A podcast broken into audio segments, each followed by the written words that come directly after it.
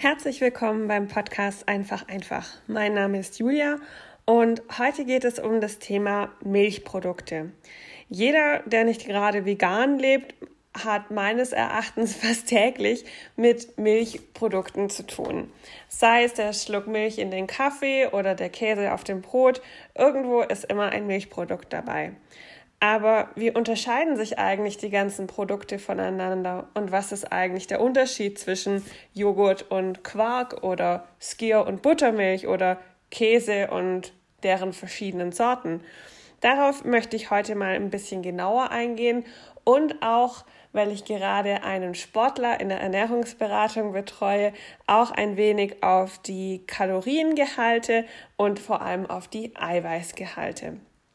Also entstehen tun die ganzen Milchprodukte immer aus Rohmilch, also aus der Milch, die direkt von der Kuh kommt. Diese hat normalerweise zwischen 3 und 5 Prozent Fett und im Handel bekommt man die eigentlich selten. Man bekommt sie manchmal also als Vorzugsmilch, als Milch ab dem Hof und die hat dann eben genau den gleichen ähm, entsprechenden Fettgehalt. Ähm, was die meisten aber im, im Laden kaufen, ist eben diese normale pasteurisierte und oder homogenisierte Milch, die dann irgendwas zwischen 3,5 und 1,5 Prozent Fett hat. Was die meisten ähm, wahrscheinlich nicht wissen, ist, dass bei den ganzen Milchprodukten sich der Kohlenhydratgehalt eigentlich nicht ändert. Also äh, die ganzen Milchprodukte sind ja für die Leute, die Low Carb essen, immer ganz spannend. Das Einzige, wo es sich dann richtig ändert, ist bei Käse. Der hat ähm, 0 Gramm Kohlenhydrate, aber also je, also egal welche Fettstufe an Milch, egal welcher, also ob man Skier, Quark, Buttermilch oder ähnliches zu sich nimmt, die haben alle so zwischen 4 bis 5 Gramm Kohlenhydrate pro 100 Gramm. Genau. Und ähm, bei den Milch, die man so kaufen kann, unterscheiden sich auch die Eiweißgehalte nicht, weil was man da natürlich ähm, vor allem unterscheidet, ist der Fettgehalt zwischen 3,5-prozentig und 1,5-prozentig oder eben auch 0,1-prozentiger Milch, auf die ich jetzt nicht genau eingehen will, weil ähm, ja, ich das eher als äh, weißes Wasser sehe. Aber ähm, da kann man sich dann natürlich auch entsprechend äh, so ähm, informieren. Ähm, 1,5-prozentige Milch, beziehungsweise, okay, gehen wir doch genauer drauf ein, auf die 0,1-prozentige Milch, die haben halt entsprechend weniger Kohlenhydrate, weil weniger Fett. Da wird einfach der Rohmilch entsprechend das Fett entzogen. Normale Milch hat somit einen Fettgehalt, also die 3,5-prozentige Milch von eben ungefähr 3,5 Gramm pro 100 Gramm. Bei 1,5-prozentiger ist es eben ungefähr 1,5 ähm, Gramm pro 100 Gramm und bei 0,1-prozentiger Milch eben 0,1 Gramm pro 100 Gramm. Dementsprechend ähm, verringert sind dann halt auch die ähm, Kilokalorienzahl. Bei 3,5-prozentiger Milch sind es ungefähr zwischen 60 und 70 Kilokalorien. Bei ähm, 1,5-prozentiger ähm, ungefähr äh, 45 ähm, Kilokalorien und bei 0,1-prozentiger sind es dann halt ähm, entsprechend nur ein paar Kilokalorien. So, doch was kann man eben aus dieser Milch alles machen? Da ähm, unterscheidet man jetzt ganz grob also zwischen, was macht man eben aus der Rohmilch? Also macht man da Sauermilchprodukte draus, macht man da Käse draus, macht man da Rahmprodukte draus oder eben dann noch weiter Butterprodukte. Und ähm, so kann man dann, oder zum Beispiel auch noch Milchpulverarten, auf die ich jetzt aber ehrlich gesagt nicht genau weiter eingehen möchte. Wenn man die Rohmilch in fettarme Milch ähm, abtrennt, dann geht es durch Zentrifugieren. Also das heißt, es ähm, durch die Zentrifugalkraft trennt sich dann der Rahmen von der, ähm, von der Milch mit ab und wir bekommen eben die fettarme Milch. Den Rahmen kann man dann weiterverarbeiten, genauso natürlich wie eben die fettarme Milch, die geht dann so in den Handel. Und aus dem Rahmen wird dann zum Beispiel Sauerrahmen gemacht, Sahne, saure Sahne, was ihr so kennt, Creme fraiche, Schmand, äh, was gibt's noch, Schlagsahne, klar ähm, so Teesahne, Kondenssahne, also was man, was man alles aus, aus Rahmen eben machen kann. Und wenn man das dann, also wenn man diese Produkte, also gerade Sahne, eben weiterverarbeitet, dann kann man eben zum Beispiel durch Ansäuerung zum Beispiel auch mild gesäuerte Butter oder eben auch die, also auch nochmal durch weiteres Abtrennen eben von der Milchflüssigkeit eben auch Süßrahmenbutter bekommen, wo wir dann schon dabei wären, ähm, das, was sich da dann abtrennt, wenn wir die Sahne bzw. den Rahmen weiter bearbeiten, ist dann eben Buttermilch. Buttermilch, ähm, wie der Name schon sagt, ist eben die Butter Milch, also das, was dann dabei eben noch übrig bleibt. Auch das hat ähm, ungefähr 4 Gramm Kohlenhydrate, 3,5 Gramm Eiweiß pro 100 Gramm. Fett ist hier relativ wenig. Wir haben das ja alles schon sozusagen in die Butter bzw. in den Rahmen und die Sahne abgegeben.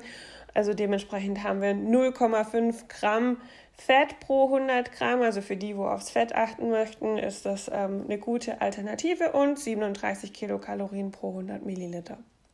Genau. Wenn wir die Rohmilch allerdings ansäuern, dann kommen wir in den Bereich ähm, zum Beispiel Käse und äh, Sauermilchprodukte. Ähm, man unterscheidet da so ähm, bei Sauermilchprodukten vor allem die mit ähm, bakteriell hergestellten Produkte, ähm, das eben die sauer gelegten Produkte, das sind dann zum Beispiel Quark oder Joghurt. Für Joghurt habe ich ja schon mal eine extra Folge gemacht. Ähm, oder zum Beispiel ähm, Sahne-Joghurt, Bio-Joghurt, Kefir gehört da auch dazu.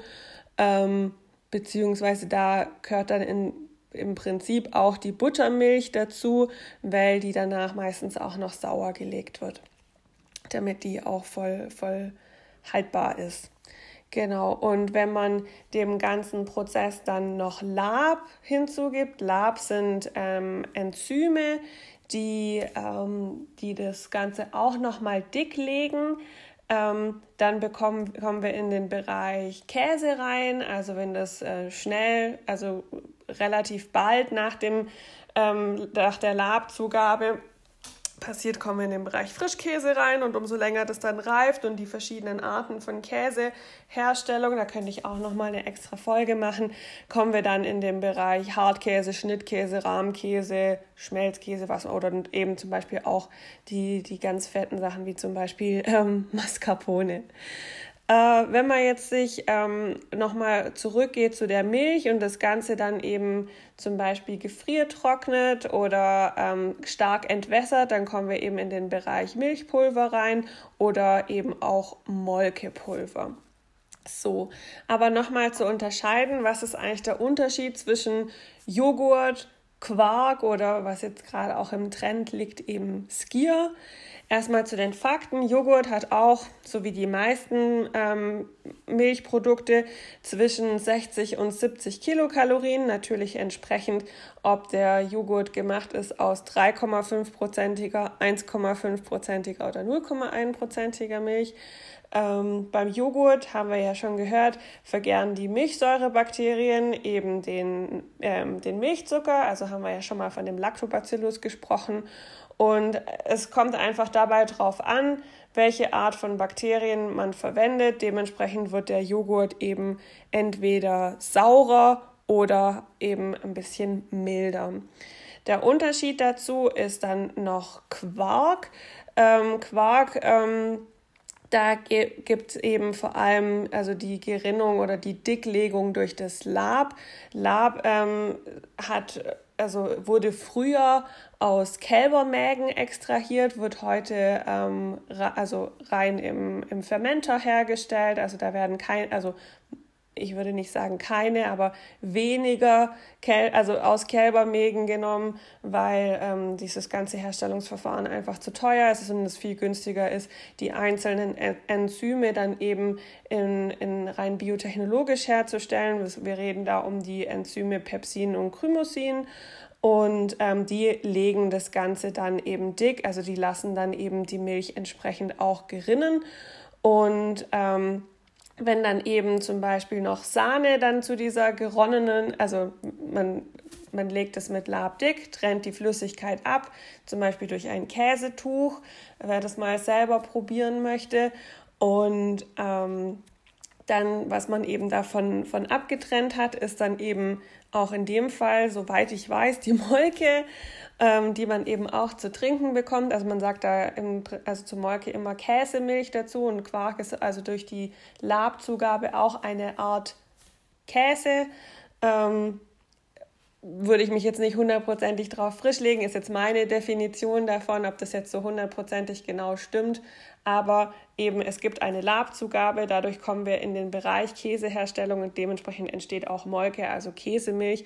Wenn wir zu dem festen Bestandteil dann noch Sahne dazu mischen, dann kommen wir eben in den Bereich ähm, Halbfettquark, Sahnequark, ähm, je nachdem, wie fett das ist, was wir dann noch zu diesem festen Bestandteil dazu mischen ähm, eine Mischung aus Joghurt und Quark. Ähm, ist äh, der Skir, der ähm, seinen Ursprung wohl in, in Island hat. Das wird sowohl mit Bakterien angesäuert als auch mit ähm, Lab angedickt und dann eben entsprechend die Molke entfernt. Ähm, tendenziell kann man beim Skier sagen, der hat ähm, der, also mein persönliches Dafürhalten, der ist ein bisschen cremiger als der normale Magerquark.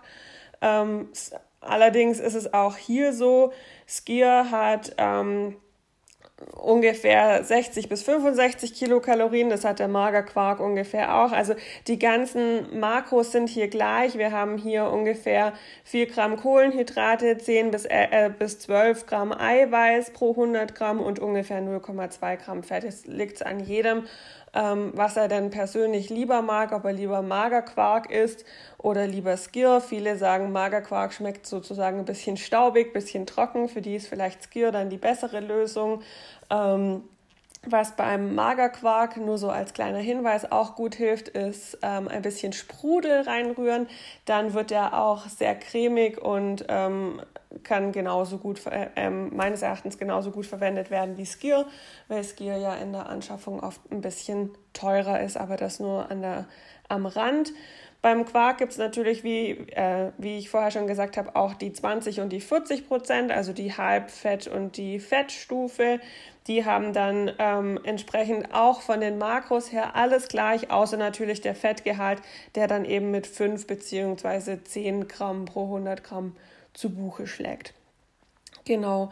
Und wo wir dann noch dabei sind, gerade beim Thema Käse, da haben wir eben, habe ich ja vorher schon mal erwähnt, die Kohlenhydrate tendenziell eher bei Null. Der Eiweißgehalt liegt hier tendenziell sehr, sehr hoch bei 25 bis 30 Gramm. Ähm, und der Fettgehalt liegt bei, ich sage jetzt normalem Käse, also zum Beispiel Gouda, Parmesan, was man sonst auch kauft, ungefähr, ja, je nachdem, bei um die 25 bis 45 Gramm pro 100 Gramm und schlägt deswegen natürlich relativ stark durch. Eine Alternative dazu ist ähm, Harzer Käse.